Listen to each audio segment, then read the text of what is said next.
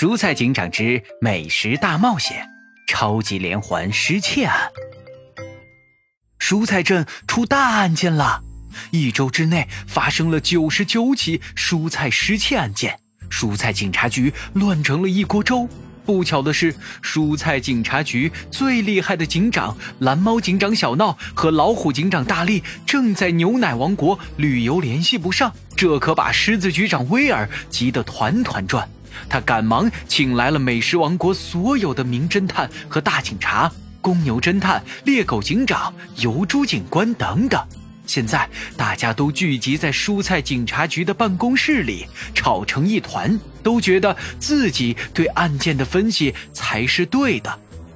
哞，按照我老牛多年的办案经验，一周内发生了九十九起偷盗案件，那这个小偷一定是跑得最快的动物，否则他没法在这么短的时间里偷这么多东西。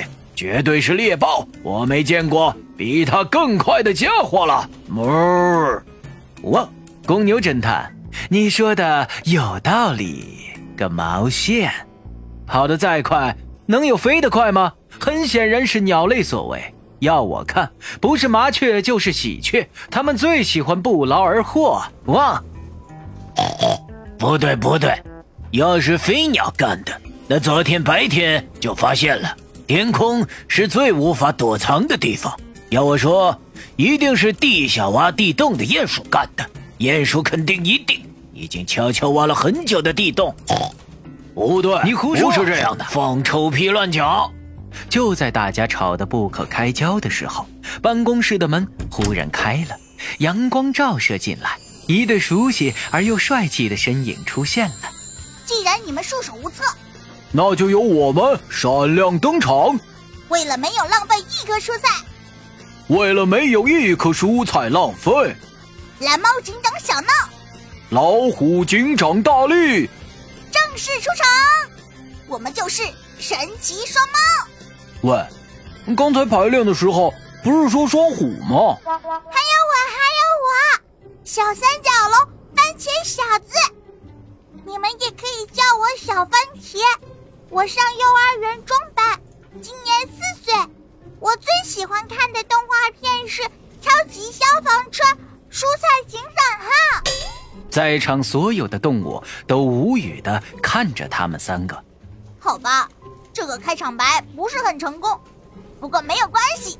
接下来就由我蓝猫小闹具体分析一下此次蔬菜失窃案的案情。首先，九十九起失窃案。发生在一周之内，九十九起失窃案，我的番茄也被偷走了。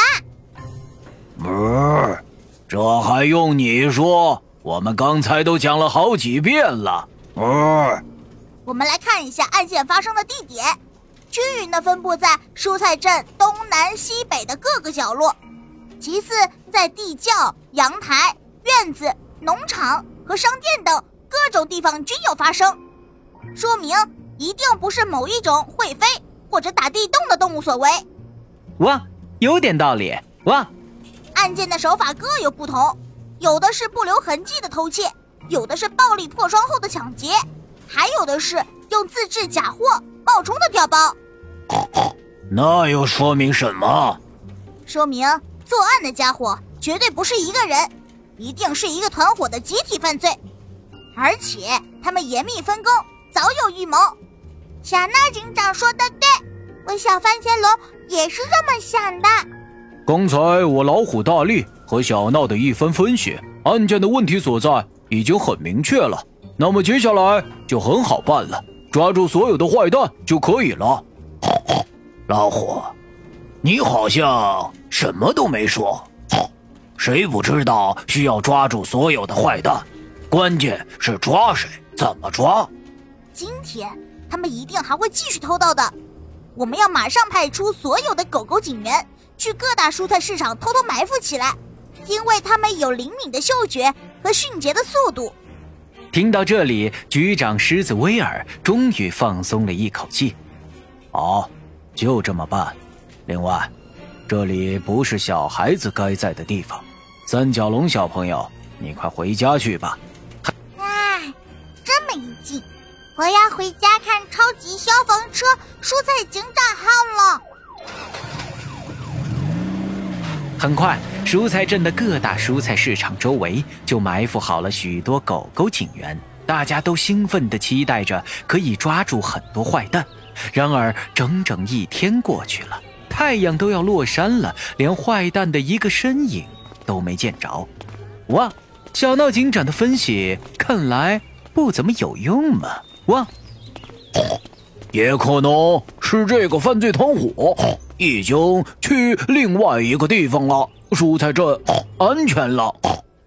就在这时，一只狗狗警员冲进了办公室，他满头大汗，气喘吁吁。报呃报报告，在在蔬菜市场抓住了一个小偷，疑似疑似是犯罪犯罪团伙成员。